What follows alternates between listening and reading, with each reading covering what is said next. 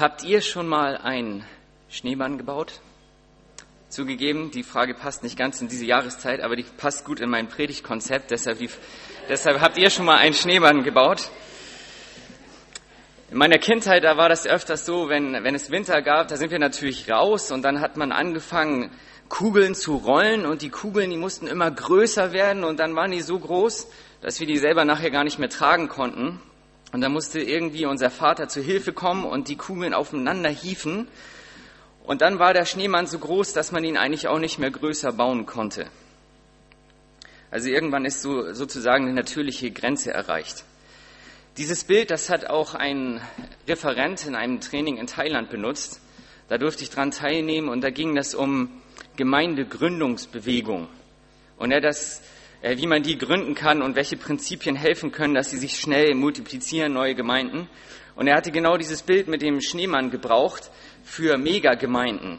Also man, man investiert ganz viel Energie rein, das wird immer größer, aber irgendwann ist wie so, so ein natürliches Limit erreicht. Man, man schafft eigentlich gar nicht, das ja, weiter auszubauen. Die Programme, die müssen immer komplexer werden und genau, da ist eine Grenze. Jetzt wäre es natürlich viel leichter, wenn man, wenn man vielleicht so, so eine Kettenreaktion erzeugen könnte, die quasi automatisch weiterläuft. Vielleicht so wie bei einer Lawine. Genau, das war der Schneemann, den ich euch noch zeigen wollte.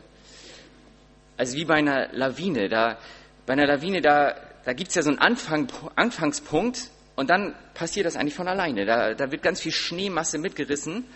Und ich dachte, das ist viel anschaulicher, wenn ich euch das nochmal zeige, wie so eine Lawine dann in der Natur aussieht.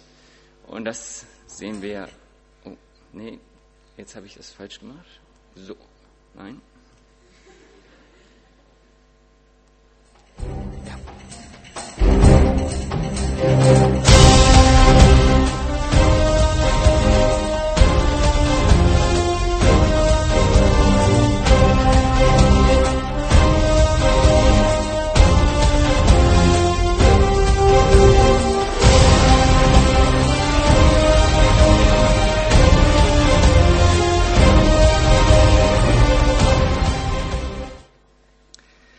Also habt ihr das gesehen? Da, da fuhr so ein Skifahrer, ich sag mal so relativ unbedacht, eine Strecke vorbei und dann löst sich da ein paar Schneeklumpen und auf einmal läuft das ganze Ding von alleine. Relativ geringer Kraftaufwand und sehr großes Ergebnis. Also, dass sehr viel Schneemasse bewegt wurde. Und das wäre doch eigentlich cool, wenn das in Gemeinde auch so passieren würde, oder? So kleine, kleine Anfangsenergie und dann läuft das von ganz alleine wie so eine Kettenreaktion der Liebe, die sich über das ganze Land ergießt. Genau. Und darum soll es auch heute gehen, dass Jesus uns einen Auftrag gegeben hat, von ihm zu erzählen, sich äh, ihn bekannt zu machen. Und ich möchte auch ein paar Ideen geben, wie vielleicht so eine Kettenreaktion in Gang gesetzt werden könnte. Und ich vermute, ihr habt es schon geahnt oder eben auch schon gesehen, es soll um den Missionsbefehl gehen nach Matthäus 28, die Verse 16 bis 20. Ihr könnt gerne mitlesen. Die elf Jünger aber gingen nach Galiläa auf den Berg, wohin Jesus sie bestellt hatte. Und als sie ihn, warf, als sie ihn sahen, warfen sie sich anbetend vor ihm nieder, etliche aber zweifelten. Und Jesus trat herzu, redete mit ihnen und sprach, mir ist gegeben alle Macht im Himmel und auf Erden. So geht nun hin und macht zu Jüngern alle Völker und tauft sie auf den Namen des Vaters und des Sohnes und des Heiligen Geistes und lehrt sie halten alles, und lehrt sie alles halten, was ich euch befohlen habe. Und siehe, ich bin bei euch alle Tage bis, bis an das Ende der Weltzeit. Amen. Ich habe mir gedacht, ich möchte mit euch so starten, dass ich einmal relativ schnell durch den Text durchgehe, um so die ersten Fragen, die man vielleicht haben könnte, zu klären. Und dann gehen wir eher zum praktischen Teil über. Also warum sollen die Jünger alle nach Galiläa kommen? Jesus, der war ja gerade gestorben und wieder auferstanden und holt die alle nach Galiläa. Das hat er eigentlich schon vor angekündigt seinen Jüngern. Er hat ja gesagt, ich werde sterben und dann sollt ihr nach Galiläa kommen. Und die Engel, die die Frauen am Grab getroffen hatten, die haben auch gesagt, in Galiläa werdet ihr Jesus treffen können. Also das ist der Grund für Galiläa. Und warum treffen sie sich jetzt auf dem Berg? Bei Jesus, da war das öfters so, dass besondere Momente in seinem Leben, die haben eigentlich auf dem Berg stattgefunden. Also vielleicht denkt ihr jetzt so an die Verklärung von Jesus, wo, wo, er, wo, er, wo er drei Jünger mitgenommen hat und dann wurde das ganz hell um ihn und Gott sagt, das ist mein lieber Sohn, an dem ich wohlgefallen habe. Also hier, hier geht es jetzt um einen besonderen Moment. Und deshalb haben die, die Jünger sich auch anbeten niedergeworfen, weil es stand jetzt nicht nur einfach der auferstandene Herr Jesus vor ihnen, sondern dass die haben gemerkt, jemand, der den Tod überwinden kann, der muss göttlich sein. Also wir haben das jetzt nicht nur mit, mit einem Mensch zu tun, sondern da steht Gott selbst vor uns und logischerweise bringt das dann Ehrfurcht und die können, können gar nicht anders, als sich niederzuwerfen. Aber wir haben auch einige Jünger, Jünger, die zweifelten. Ist ja auch interessant, ne? Die, da standen jetzt mehr als die zwölf Apostel, ich weiß nicht viel, wie viele, aber mehr als die. Und einige von denen hatten Jesus noch nie gesehen, nachdem er auferstanden war. Also die, die waren sich vielleicht noch gar nicht so sicher, ist er das jetzt wirklich? War das alles echt? Und dann fangen die an zu zweifeln. Ist ja irgendwie auch herrlich, dass es so typisch menschlich ist, oder? Die, sage ich mal, die großen Jünger, die Jesus sogar persönlich gesehen haben, selbst die haben Zweifel. Das kann uns auch ermutigen, wenn wir mit so einem Auftrag betraut sind, wir dürfen auch zweifeln und Jesus kann uns trotzdem gebrauchen. Das ändert nichts an unserem Verhältnis zu ihm. Und Jesus sagt jetzt, mir ist alle Macht gegeben. Und mir wurde alle Macht gegeben. Hier spielt Jesus vermutlich auf den Menschensohn im Danielbuch an. Da, da gibt es so eine Szene, wo, wo ein Menschensohn aus den Wolken runter zur Erde kommt und da sitzt ein uralter Mann auf der Erde wahrscheinlich Gott und sein Sohn halt, Jesus, der Menschensohn. Und es geht darum, dass diesen Menschensohn eigentlich wirklich, der hat alle Macht und gerade am Ende aller Zeiten. Also es, es ist jetzt hier der, der Endzeitenherrscher, müsste man sagen. Also Jesus, der, der den Tod überwunden hat und der die Power hat über alle unsichtbaren Reiche, die es in der Welt gibt, der, der steht jetzt vor ihnen. Also der absolute Endzeitenherrscher. Und wozu werden die Jünger jetzt aufgefordert? Steht relativ klar im Text, sie sollen zu Jünger machen alle Völker. Und genau müsste man eigentlich übersetzen, ihr sollt zu Jüngern machen, gehend zu allen Völkern, taufend und lehrend. Oder ihr sollt zu Jüngern machen, indem ihr hingeht, tauft und lehrt. Der, der Fokus liegt also aufs Jüngermachen. Das ist das ganz Entscheidende, was sie tun sollen. Und es sind, wie vorhin gesagt, nicht nur die zwölf Apostel angesprochen, sondern eigentlich geht es da um alle Jesus-Nachfolger, also auch um uns heute. Und wir sollen jetzt zu allen Völkern hingehen. Da steht im Urtext allen Ethnien, also alle Volksgruppen. Ja, das, es geht nicht nur um die Deutschen oder so. In manchen Ländern, da gibt es ja viel mehr Volksgruppen und die sollen alle erreicht werden. Nicht nur das eine Land, sondern wirklich alle Völker. Und was bedeutet das jetzt, dass wir taufen sollen auf dem Namen des Vaters, des Sohnes und des Heiligen Geistes? Da wird eigentlich eine neue Zugehörigkeit angesprochen. Also ich gehöre jetzt nicht mehr der Sünde, die in mir lebt, sondern ich gehöre jetzt Gott. Da ist wie so ein Herrschaftswechsel stattgefunden. Ich möchte jetzt, wenn ich getauft bin, mich zu Jesus bekenne, dass, dass er in mir reagiert und ich möchte mich ihm zur Verfügung stellen. Also ich gehöre jetzt zu dem lebendigen Gott, der mich geschaffen hat und nicht mehr den Menschen oder mir selbst. Und dann soll gelehrt werden. Oder Jesus sagt, ihr sollt lernen. Und zwar alles, was ich euch befohlen habe. Also hier geht es logischerweise um die zehn Gebote, das liegt ganz nahe. Aber auch alles, was wir hinterher noch über Jesus erfahren, was seinen Tod und Auferstehung bewirkt hat, das gehört noch alles dazu.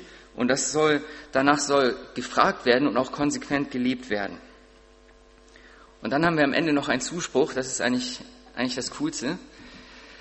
Siehe, ich bin bei euch alle Tage bis an das Ende der Weltzeit. Ja, seid, seid ganz gewiss, ihr müsst das nicht alleine durchziehen. Ich bin bei euch dabei. Ähm, ihr braucht keine Angst haben, ich kriege das mit euch hin. Ja, jetzt, jetzt haben wir den Text verstanden ne? und können uns vielleicht dem etwas praktischeren Teil widmen. Ich finde das sehr interessant, im Zentrum von dem Text steht, wir sollen Menschen zu Jüngern machen. Hört sich ja erstmal nach einem Riesenauftrag an, ist nicht ganz leicht und auf der anderen Seite steckt eigentlich auch schon eine Entlastung drin. Da steht nämlich nicht drin, wir sollen das schaffen, dass Menschen endlich anfangen, an Jesus zu glauben. Das können wir auch gar nicht. Wir können das nicht hinbekommen, dass Menschen anfangen zu glauben. Da muss, da muss vor Jesus und der Heilige Geist im Herz gewirkt haben und dann irgendwann treffen die vielleicht eine Entscheidung. Wir können in Anführungsstrichen eigentlich nur Jesus bekannt machen. Also wir, wir, können, wir können davon erzählen, dass, dass man wieder eine Beziehung mit Gott bekommen kann und dass Jesus seine Herrschaft auf der Welt aufrichten möchte, die eine gute Herrschaft ist, die uns gut tut.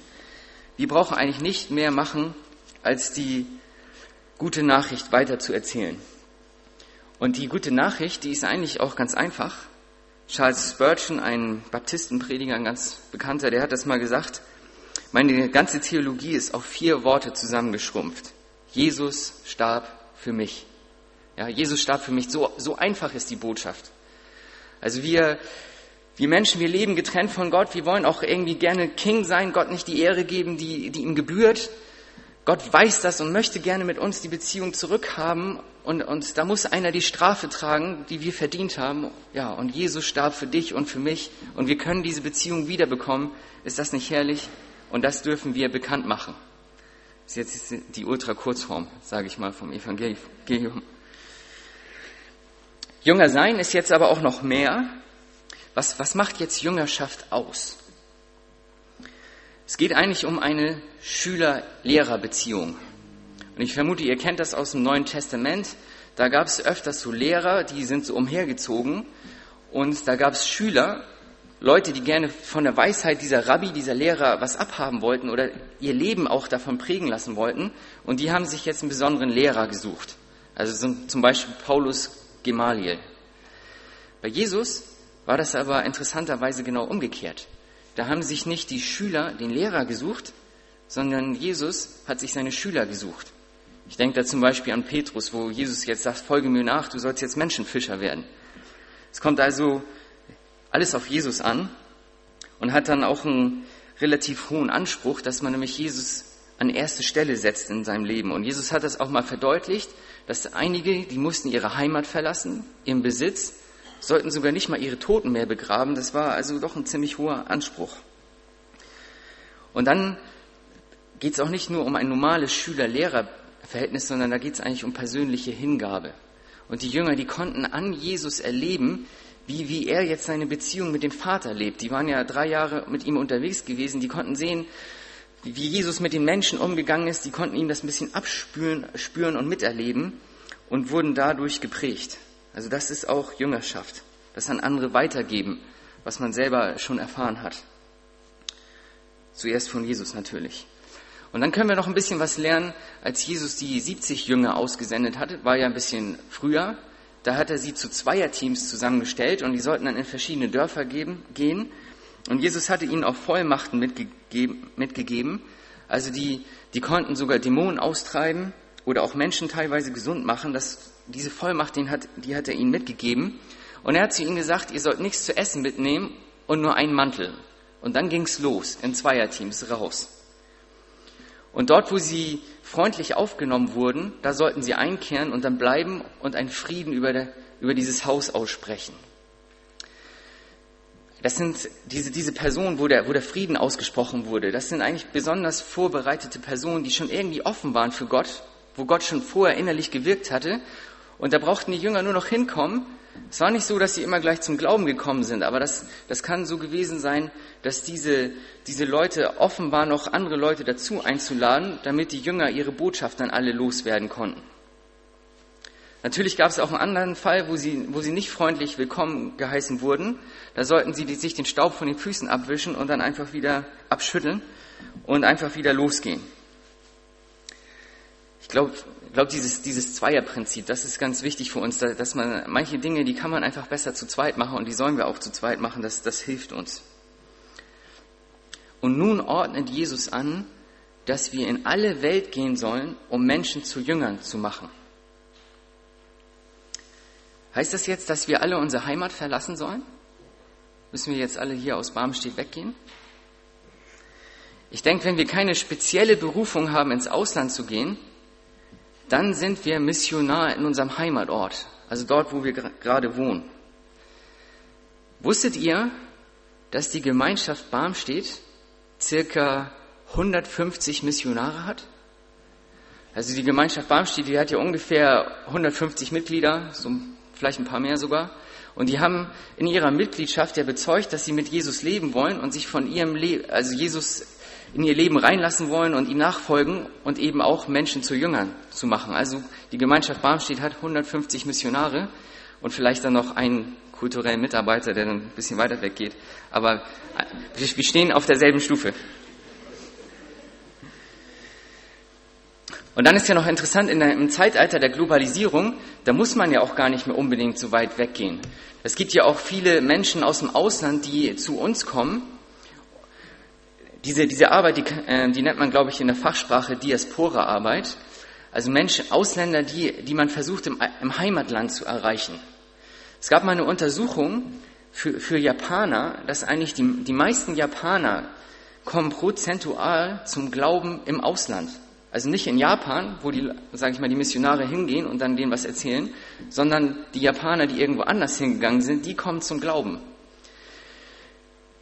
Also Menschen, die, die ihre ähm, Komfortzone verlassen haben, die sind eigentlich oft besonders offen für Jesus und die kann man gut erreichen. Also wir haben auch hier eine Riesenchance, ähm, Weltmission zu betreiben, weil die hoffentlich irgendwann auch wieder zurück in ihre Länder gehen und wenn die dann Christen geworden sind, können sie da das Evangelium ja auch weiter verbreiten.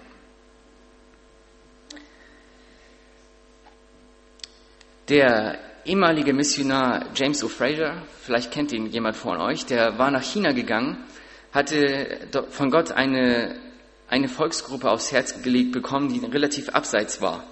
Und er ist da ganz alleine hingegangen, hat da Wochen und Monate und Jahre gearbeitet und hat irgendwie gemerkt, ich, ich kriege da nicht so richtig einen Durchbruch hin und an mir wird die Last auch zu schwer von den Leuten.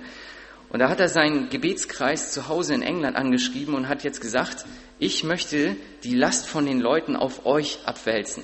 Ihr sollt jetzt, ich sag mal im Hintergrund dafür beten, dass diese Menschen endlich zum Glauben kommen, weil, weil ich habe nicht mehr die Kraft hier vor Ort. Ich habe so viele Herausforderungen. Und er, er sagt das dann in dem Zusammenhang auch, Manchmal sind wir auf Knien dem Missionsfeld näher, als wenn wir in fremde Länder gehen. Manchmal sind wir dem Missionsfeld auf Knien näher, als wenn wir in fremde Länder gehen. Und er hatte dann einen sehr beschwerlichen Dienst und hat es auch noch mal kürzer gesagt. Echte missionarische Arbeit findet auf Knien statt. Echte missionarische Arbeit findet auf Knien statt. Ja, Gebet, das ist die wichtigste Arbeit und wie wir das ja am Anfang auch schon hatten, wir können es nicht schaffen, dass Menschen zum Glauben kommen. Also Gott muss zuerst was in den Herzen bewegen. Und jetzt mal die Frage an dich. Hast du schon mal für deinen Arbeitskollegen gebetet, dass der zum Glauben kommt? Oder für deinen Klassenkamerad? Wenn ich so an, an mich denke, früher in der Erzieherausbildung, ja, ich habe schon ab und zu mal gebetet, aber oft ist das auch an mir vorbeigegangen, obwohl das ja eigentlich eine Riesenchance ist, gleich mal für, für die Menschen, die sowieso um einen herum sind, zu beten dass Gott da was, was tut. Und Gott, der hat auch Mittel und Wege, Menschen zu erreichen, wie wir uns das gar nicht vorstellen können. Zum Beispiel geschah das bei einer Person im Nahen Osten mal so. Im Nahen Osten, da, da, wenn man auf Toilette geht, da, da ist das nicht immer so hygienisch wie, wie hier vielleicht. Und die, die haben das öfters so gemacht, dass sie sich Papierfetzen genommen haben, um die auf der Toilettenbrille auszubreiten, bevor man sich dann da überhaupt hinsetzen kann. Und der Mann, der hatte auch Fetzen zufälligerweise von einer Bibel gehabt und legt die auch so auf seine Toilettenbrille. Und da fällt ihm irgendeine Passage ins Auge, also beim auf Toilette gehen im Prinzip. Und irgendwie ist er von der Wahrheit ergriffen und die gewinnt Raum in seinem Leben und auf Umwege, also wirklich sprichwörtlich auf Umwege, lernt er Jesus kennen und, und kommt, ja, kommt zum lebendigen Glauben an Jesus.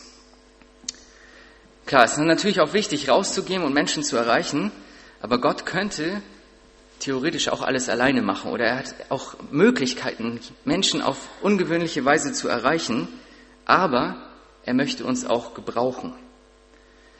Vielleicht habt ihr das mal bei, bei Kindern gesehen, wenn die beim Obstsalat mit rumschnibbeln dürfen. Da denkt man sich ja vielleicht manchmal als Erwachsener, ja, wenn ich das jetzt selber machen würde, das wäre schneller und einfacher. Aber wenn man die Freude bei den Kindern sieht und ja, Mama, ich habe mitgeholfen und ich durfte was schneiden und bei diesem Obstsalat habe ich mitgemacht, so, so ist das auch bei Gott eigentlich. Also Gott könnte das alles viel einfacher und viel schneller machen. Aber er möchte uns gebrauchen und wir dürfen mitmachen. Und das Einzige, was Gott eigentlich ohne dich nicht haben kann, das bist du selbst. Du kannst dich Gott hingeben und darfst mitmachen. Herrlich. Hans-Joachim Eckstein, ein Professor für Neues Testament in Tübingen, der hat, das mal, der hat mal sowas gesagt. Ähm, als ich aufhörte zu missionieren, wurde ich ein Missionar. Als ich aufhörte zu missionieren, wurde ich ein Missionar. Das, das hört sich ja eigentlich ein bisschen komisch an, oder? Soll, soll man jetzt nicht mehr missionieren?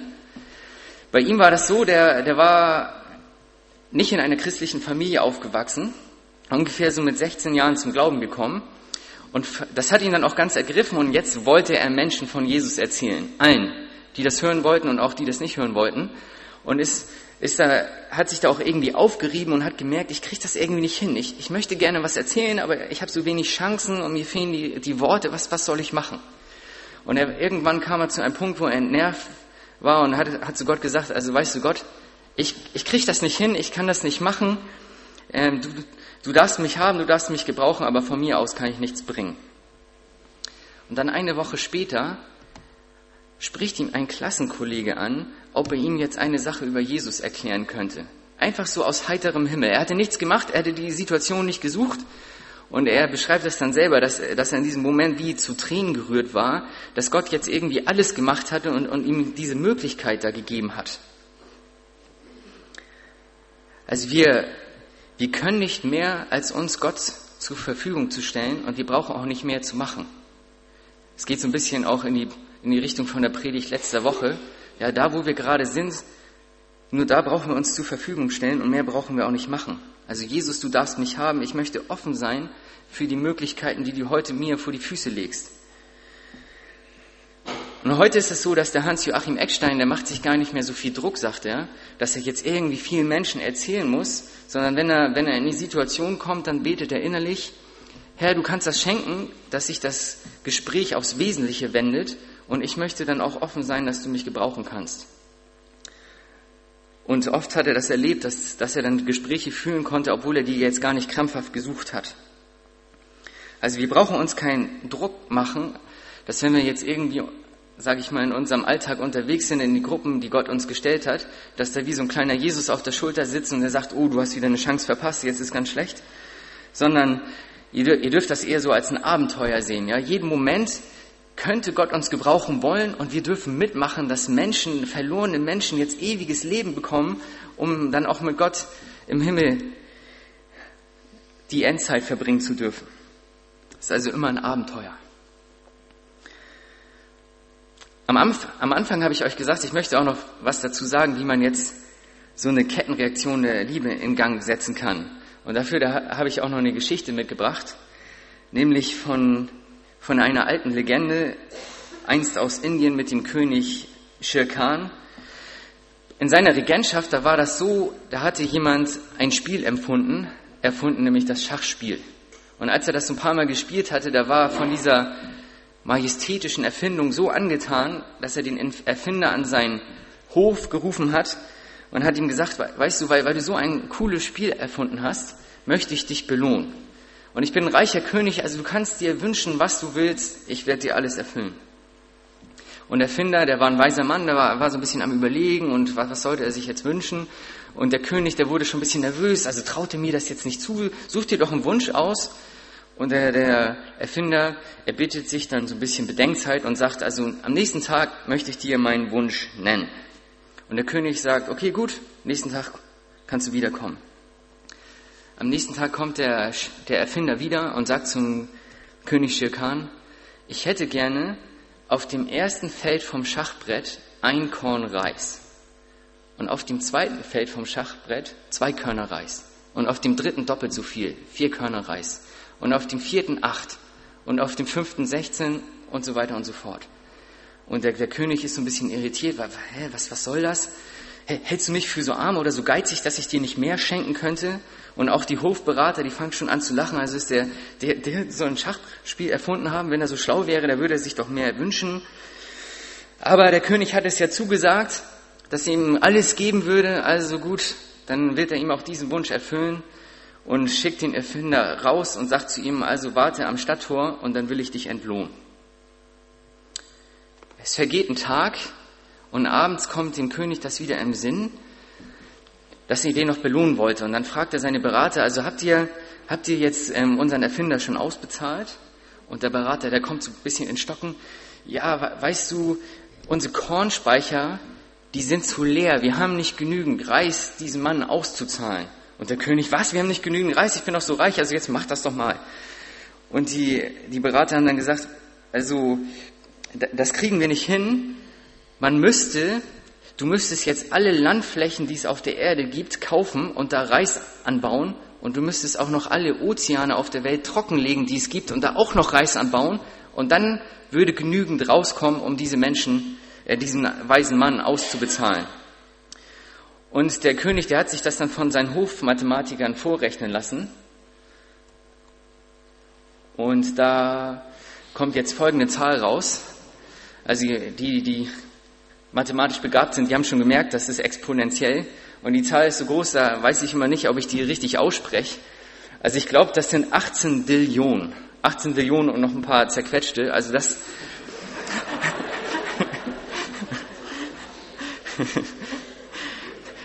Das sind also die Reiskörner, die, die da rauskamen und der konnte ihn also nicht ausbezahlen. Das war also gar nicht so dumm.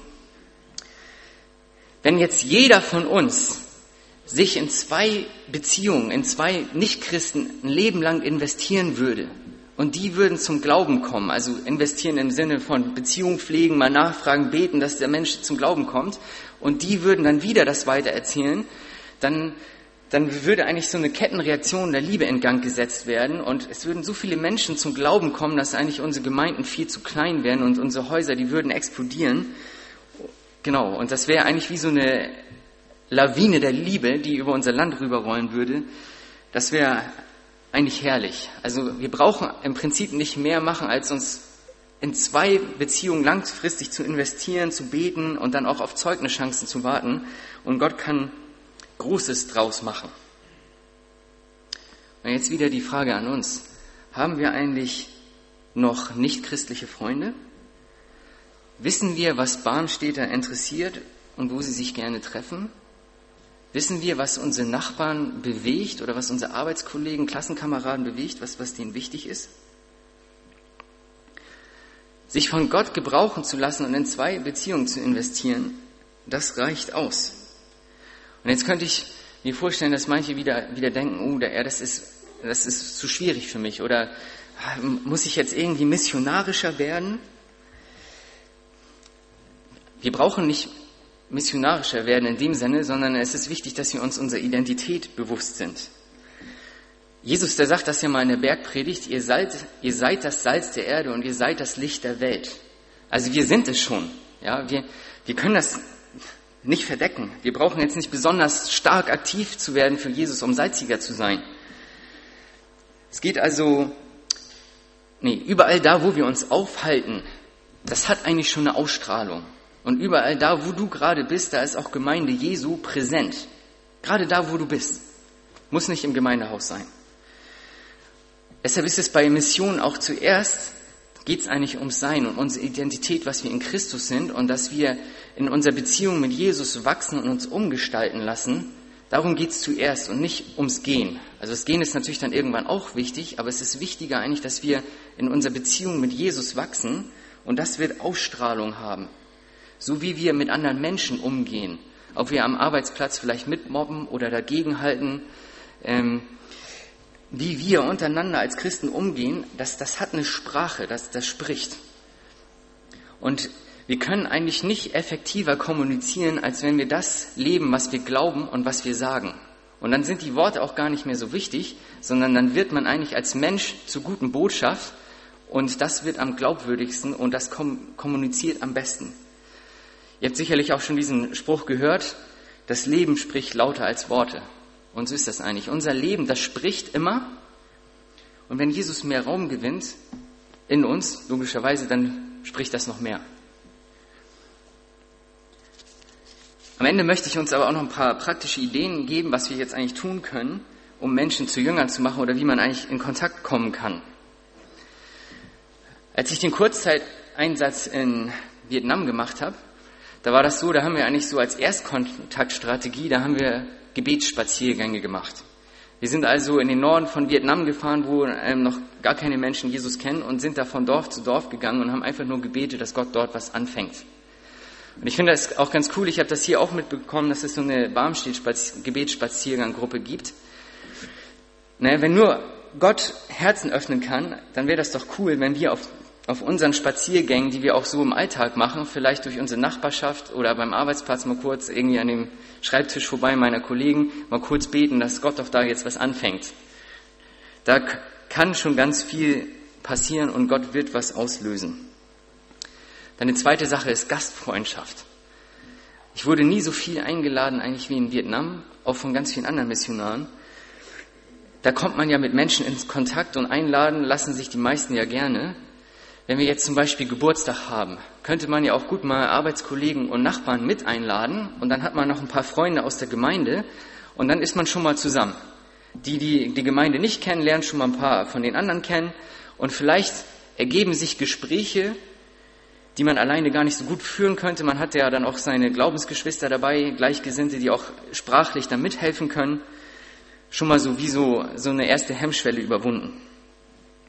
Oder ein nächster Schritt wäre unsere Hauskreise.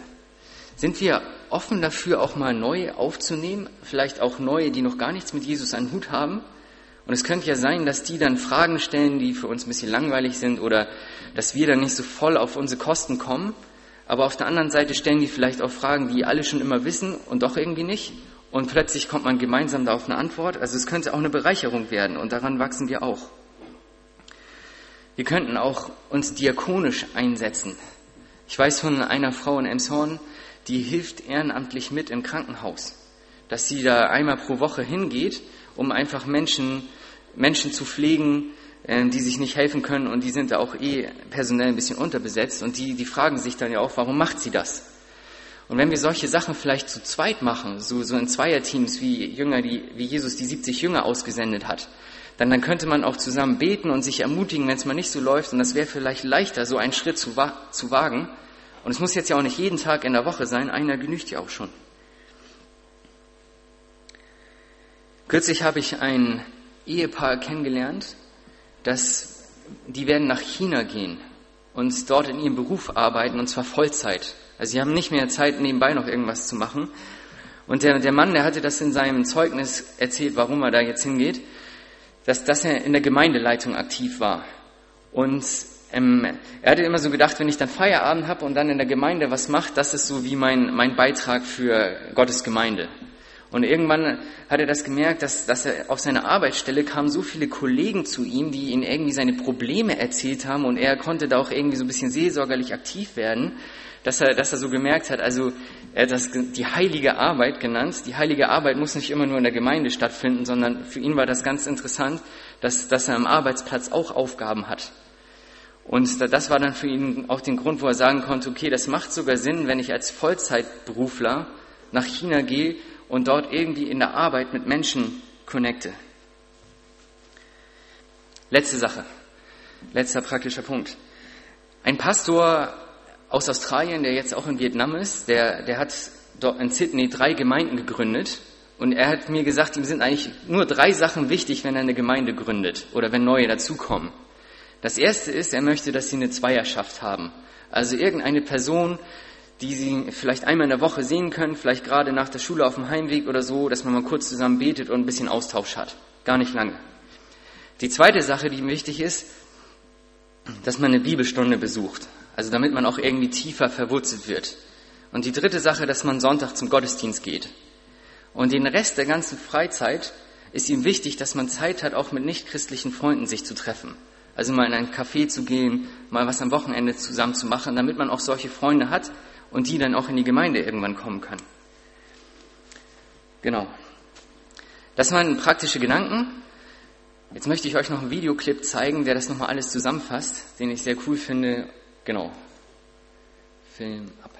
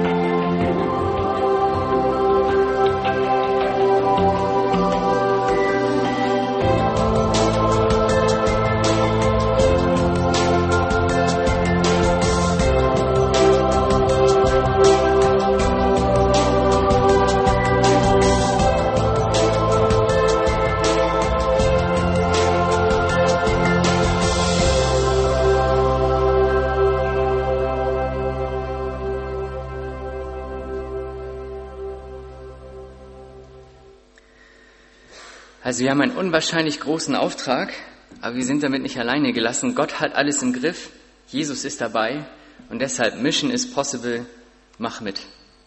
Amen.